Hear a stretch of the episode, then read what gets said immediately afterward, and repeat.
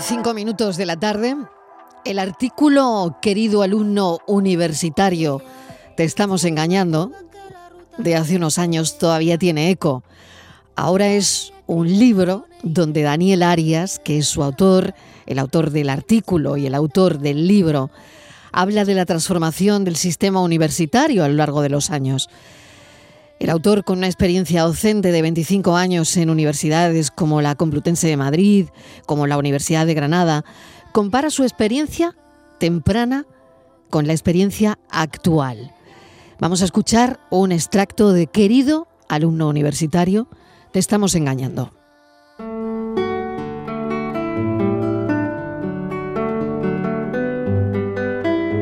Sueño de muchos padres de clase media es que sus hijos estudien en la universidad. En una sociedad en la que el paro juvenil es superior al 30% y más del 55% de los jóvenes viven en casa de sus padres, la institución universitaria aún se considera el culmen de una formación que garantiza la inserción laboral. La foto de la orla, hoy a color, antaño en blanco y negro, es motivo de orgullo, sobre todo entre los estudiantes cuyas graduaciones se celebran por todo lo alto en palacios de congresos, teatros y aulas magnas. Los padres sonríen y felicitan a sus hijos por el logro, sin importarles si han finalizado sus estudios en la fecha de graduación. Instagram y TikTok se llenan de fotos y vídeos de los recién graduados. Para no escatimar en espectacularidad, hay incluso quienes adoptan la tradición anglosajona de la toga y el birrete. Es un día de disfrute y gozo. Es el día de vestir al santo ya consagrado. ¿Es el día de la verdad o no?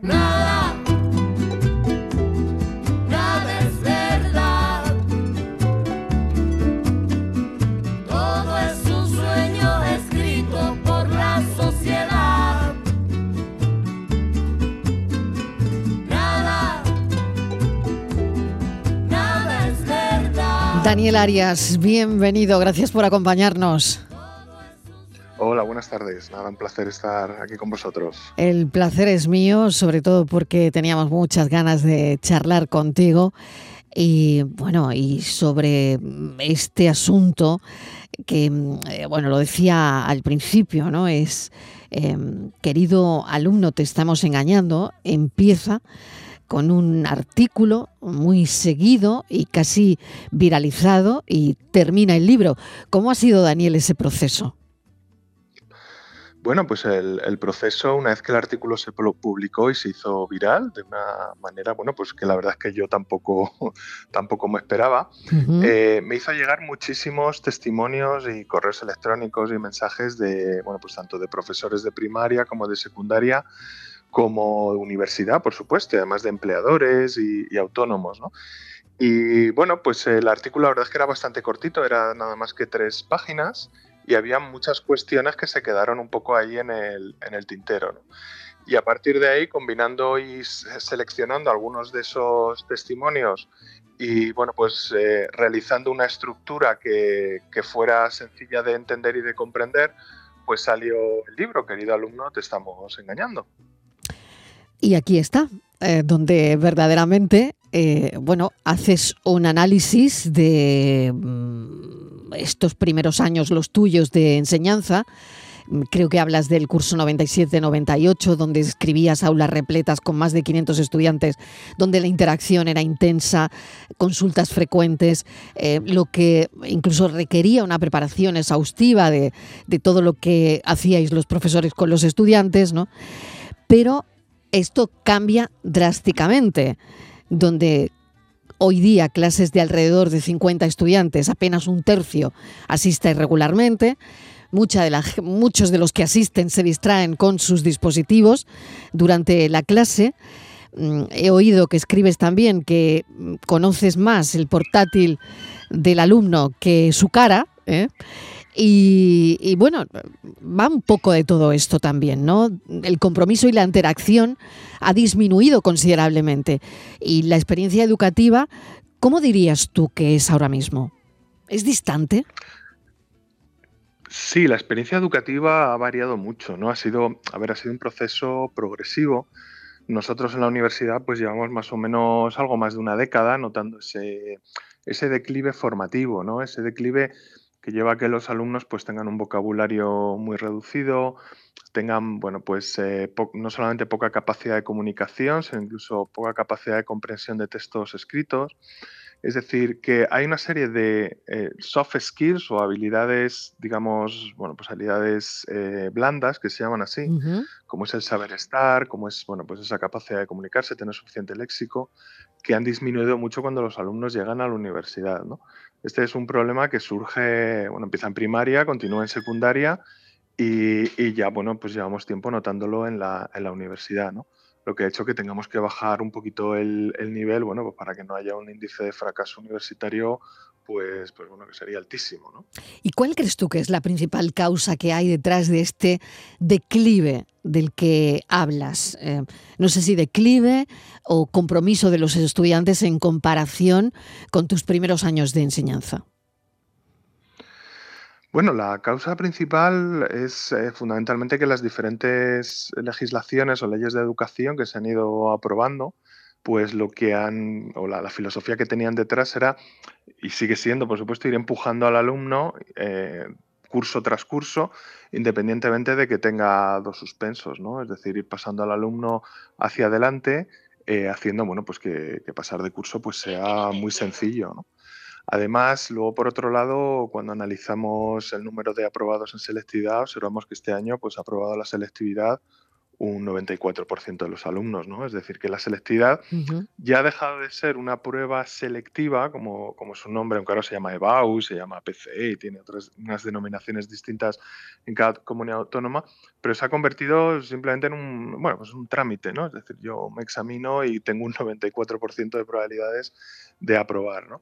Eso hace que los alumnos, ah, cuando llegan a la universidad, lleguen pues, pues con una preparación y unas capacidades muy inferiores que hacen que incluso determinados profesores tengan que hacer lo que se llaman cursos cero, ¿no? Es decir, cursos en primero para poner al alumno al nivel que debería tener cuando ha salido del bachillerato, ¿no? Y que, bueno, pues que sepa pues, lo que es una derivada, lo que es una integral, en el caso de matemáticas, ¿no? Y, bueno, todas aquellas relacionadas con, con las ciencias. ¿no? Esta es la situación que, que, nos encontramos. Si a esto le sumamos el tema de la dispersión con los dispositivos móviles, ¿no? donde bueno, pues constantemente están pues pendientes del móvil o tienen el portátil abierto en clase, pero bueno, pues no precisamente para tomar apuntes, pues ahí se da un cóctel perfecto en esa dispersión y esa bajada de nivel para que, para que, bueno, pues para que estemos viviendo la situación actual que, se está viviendo.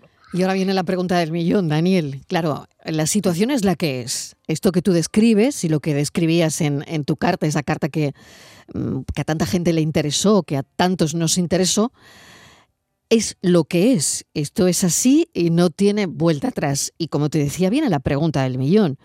¿Cómo las instituciones educativas deberían adaptarse para enfrentar todo esto, para, a pesar de todo esto, garantizar una educación de calidad? Bueno, en el libro, se, el libro está distribuido en tres partes. La primera parte analiza el problema que tenemos actualmente. El segundo realiza una serie de formulaciones de, posibles soluciones y la tercera parte, que es mucho más esquemática, eh, lo que analiza es cómo se implantarían esas, esas soluciones a nivel universitario especialmente. A ver, por dibujar algunas soluciones, bueno, pues la principal sería dotar de real autonomía y de, y de real autoridad al profesorado, ¿no?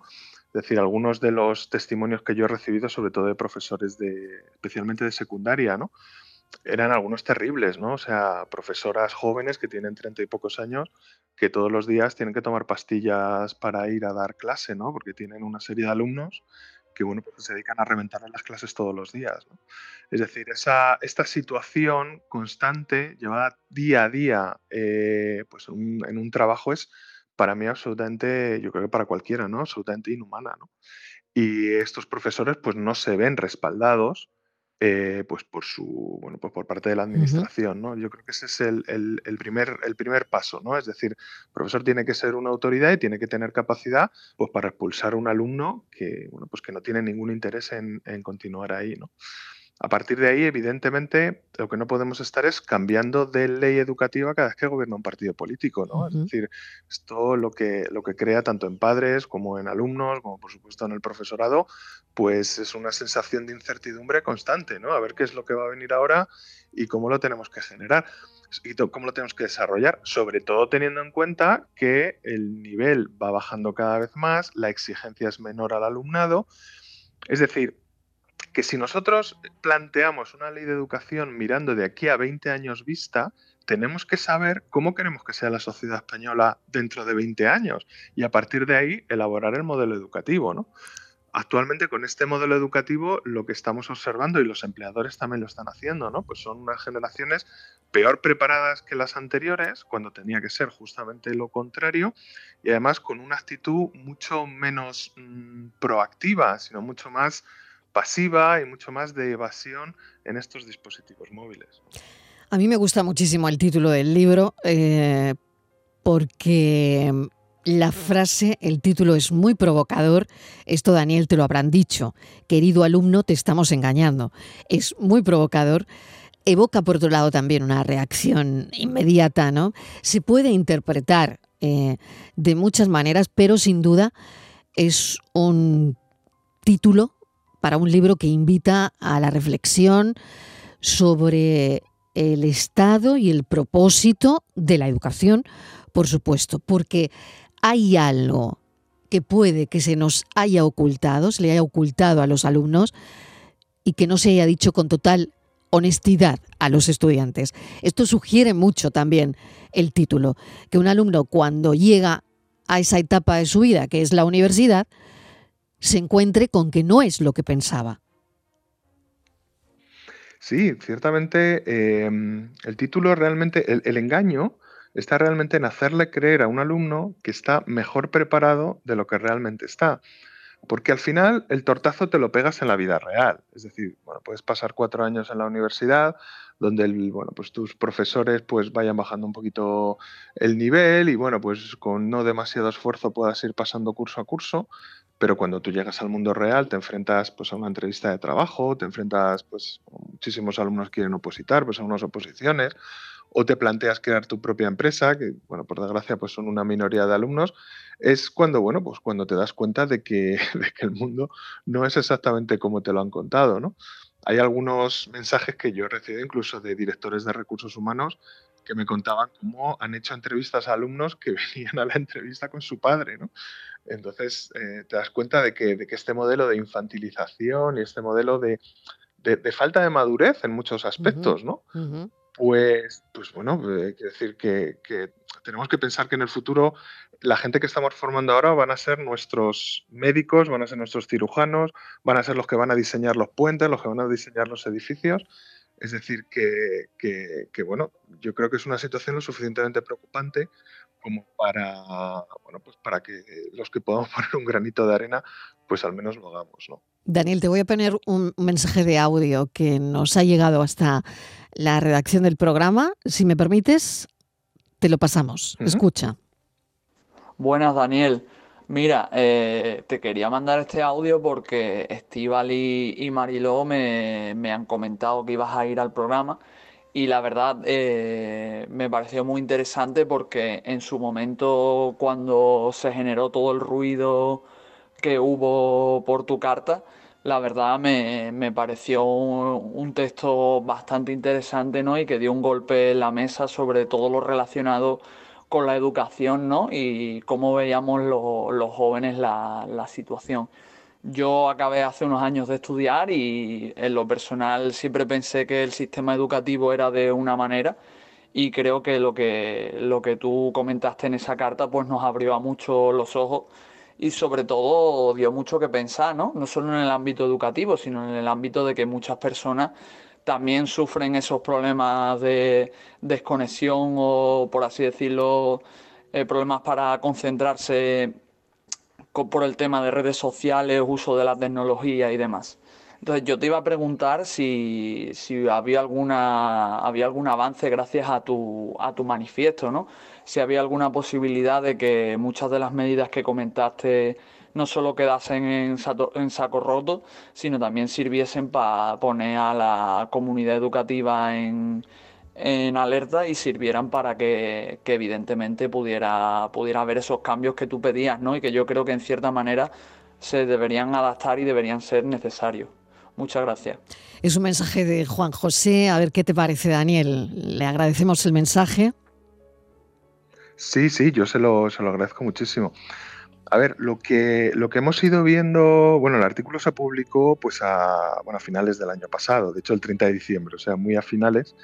Sí hemos visto que varios países europeos ya han ido progresivamente prohibiendo el uso de dispositivos móviles en enseñanzas no universitarias.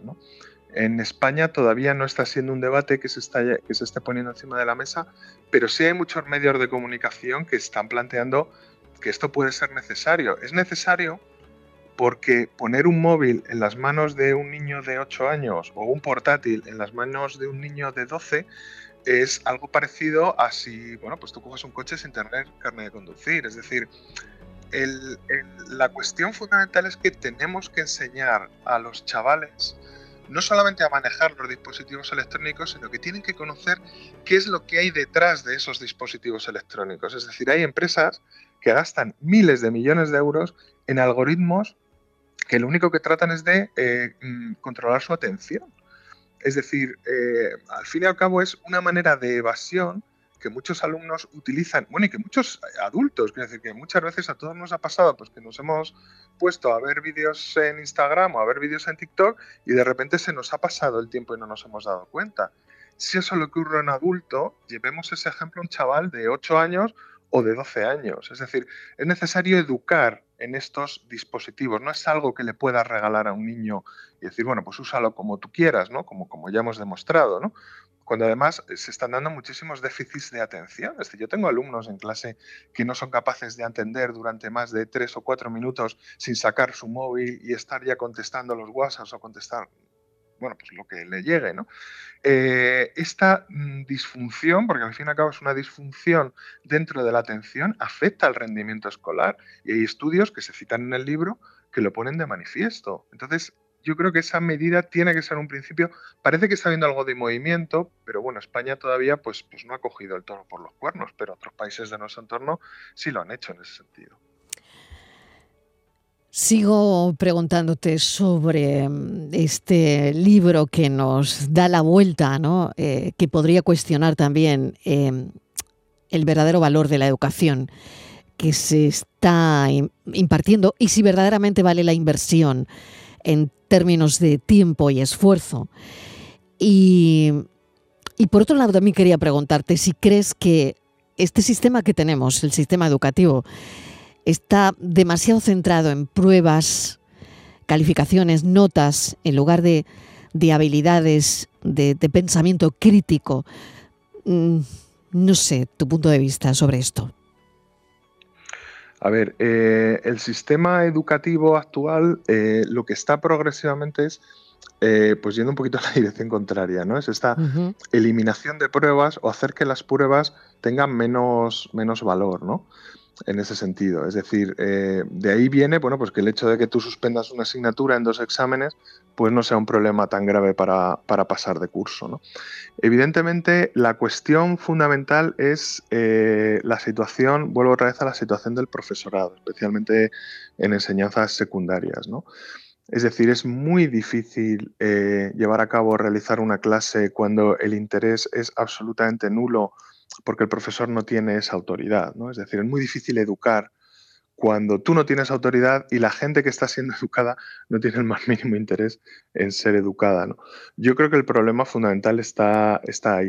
Hemos intentado disfrazar, digamos, esa situación bueno, con diferentes metodologías educativas, que algunas pues son más cuestionables que otras, ¿no? Pues como, bueno, pues intentar entretener al alumno más que educarle, ¿no? Estas metodologías de entretenimiento, que, bueno, pues a base de juegos, a base de, bueno, pues de muchas veces aplicaciones móviles, bueno, pues, pues intentas con ese falso sentido de, de modernidad, pues ocultar esta, esta situación y esta falta de, atención que se está dando en, la secundaria especialmente. Y también hay algún testimonio de primaria en, el libro a este, a este respecto, ¿no? sobre todo el tema de los padres ausentes, que a mí me sorprendió mucho, ¿no? que una, una profesora de primaria me lo comentó, ¿no? Padres, pues bueno, que, han vivido este sistema educativo y que el padre, pues a lo mejor es joven y se dedica muchísimas horas a jugar a la consola de los videojuegos y a lo mejor la madre, pues a salir de las amigas, en a salir con las amigas, en este proceso un poco de, elasticidad o de alargar lo que sería la, adolescencia, ¿no? Y esto algunos profesores de primaria ya lo están poniendo de, de manifiesto, ¿no? Quiero decir que que en definitiva necesitamos repensar el sistema educativo en profundidad, pensarlo desde el punto de vista del alumno y del profesor, en la medida en que esa relación bidireccional, porque ha de ser bidireccional, por supuesto, sirva para mejorar el rendimiento de los alumnos y no engañarles constantemente haciéndoles pensar pues que todo lo hacen muy bien, ¿no? Y que si en un deporte hay una carrera, pues hay medallas para todos, porque todos han participado. No, no, necesitamos fomentar la cultura del esfuerzo y de la responsabilidad propia, ¿no? que es la que se está perdiendo y nos, bueno, pues nos puede llevar a situaciones muy complejas en un futuro no tan lejano. Mm. ¿Cómo te sientes tú como profesor, Daniel? Y es una pregunta, pues eso, muy personal, pero que nos llevará seguramente eh, pues a saber cómo ¿Cómo te sientes? ¿Cómo se encuentra? Mm, ya no hablamos solo de los alumnos, del profesorado también, de alguien que está eh, con esta realidad que estás describiendo. Sí, Daniel. Daniel, sí, te habíamos perdido por un momento. te he perdido. Ah, ahora, ahora, ahora. Sí, sí. ¿Has oído la pregunta? Pues, sí, sí, sí, he oído la pregunta.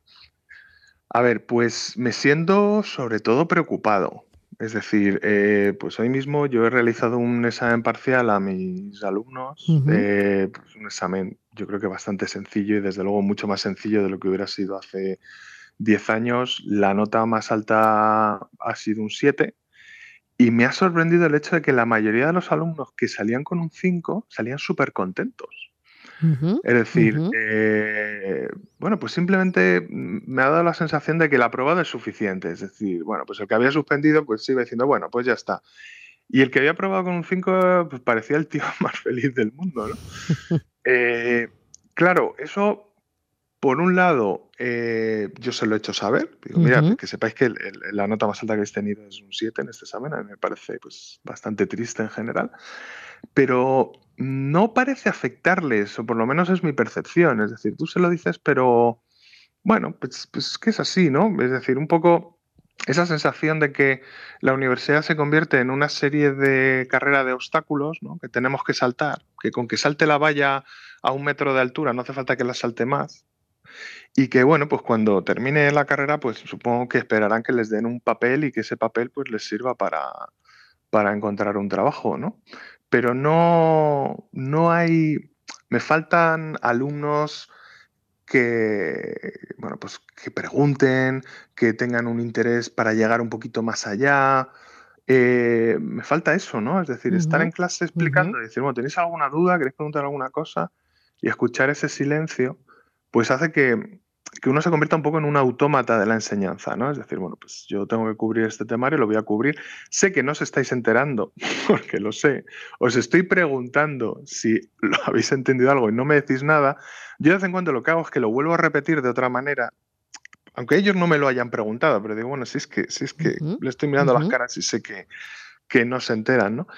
Y eso es lo que me hace sentir un poco, o, o de ahí proviene un poco el título del libro, ¿no? De querido alumno, te estamos engañando, ¿no? Porque, bueno, pues, pues eh, no, es, no es la universidad una carrera de obstáculos para conseguir un papel, no ese es el objetivo, hay mucho más, son probablemente los años más bonitos, son los años de la universidad, donde tú le puedes sacar muchísimo partido, hacer tus redes de amigos, y a mí me da la sensación de que se les está se les está escapando entre los dedos eh, a base de pantallazos de, de, TikTok. Por ejemplo, por ejemplo, y esto está generando, no, no, bueno, no, no quiero hablar de manera genérica, pero mm, eh, jóvenes anestesiados, eh, por ejemplo, mm, ya sea para conformarse, para aceptar ciertas verdades sin cuestionarlas, o para seguir un, cierto camino predeterminado mm, en las redes o porque es lo que ven, ¿no? Y no sé si esto va a más o, va a haber una catarsis para que despierten y cuestionen lo que se les está enseñando, para que sean críticos y para que ellos mismos reflexionen sobre su propia educación. ¿Hay esperanza? Eh, yo quiero pensar que hay esperanza, pero para que haya esperanza hay que poner los medios adecuados. porque esta situación no se va a solucionar por sí sola, ¿no? Yo creo que, a ver, según mi experiencia, evidentemente, y también un poco, bueno, pues bebiendo un poco de la experiencia, de las experiencias que me han llegado a partir de la publicación del artículo y también del, del libro, que estamos posiblemente ante la generación más manipulable fácilmente de la historia. Eh, ¿Tienen ellos la culpa? Yo siempre digo que el alumno no tiene la culpa de nada. El alumno ha vivido un sistema educativo que le ha venido impuesto, una tecnología que hace que las fake news estén pues, eh, bueno, pues, pues, presentes en nuestras vidas constantemente. Es el momento además cuando no solamente el alumnado, sino la sociedad debería tener mayor capacidad de discernimiento y mayor capacidad de comprensión y de cotejar la información que nos llega, ¿no? Por, por esa facilidad que tiene la tecnología de enviarnos noticias falsas y, manipularnos, ¿no? Eh, cualquier, ahora mismo, bueno, pues cualquier populista lo tiene bastante fácil a la hora de, de manipular, ¿no? Y sin embargo tenemos a la generación con menos capacidad de este discernimiento, ¿no? Más, más como tú comentabas antes, anestesiadas, sí son, sí están anestesiados. Las redes sociales son un modo de evasión para salir de la realidad y sumergirte en un mundo que es absolutamente irreal, ¿no? Pero por supuesto mucho más atractivo que el real, ¿no? Daniel Arias, muchísimas gracias porque no sé si has pretendido con tu libro, pues eso, dar un golpe en la mesa, como decía Juan José en su mensaje lo hiciste primero con una carta, pero ahora la carta se ha convertido en un libro eh, que hemos querido hablar de él y presentar aquí en la tarde de Canal Sur Radio. Daniel Arias, muchísimas gracias. Querido alumno, te estamos engañando. Un saludo. Un saludo, muchísimas gracias a vosotros. Enseñaste a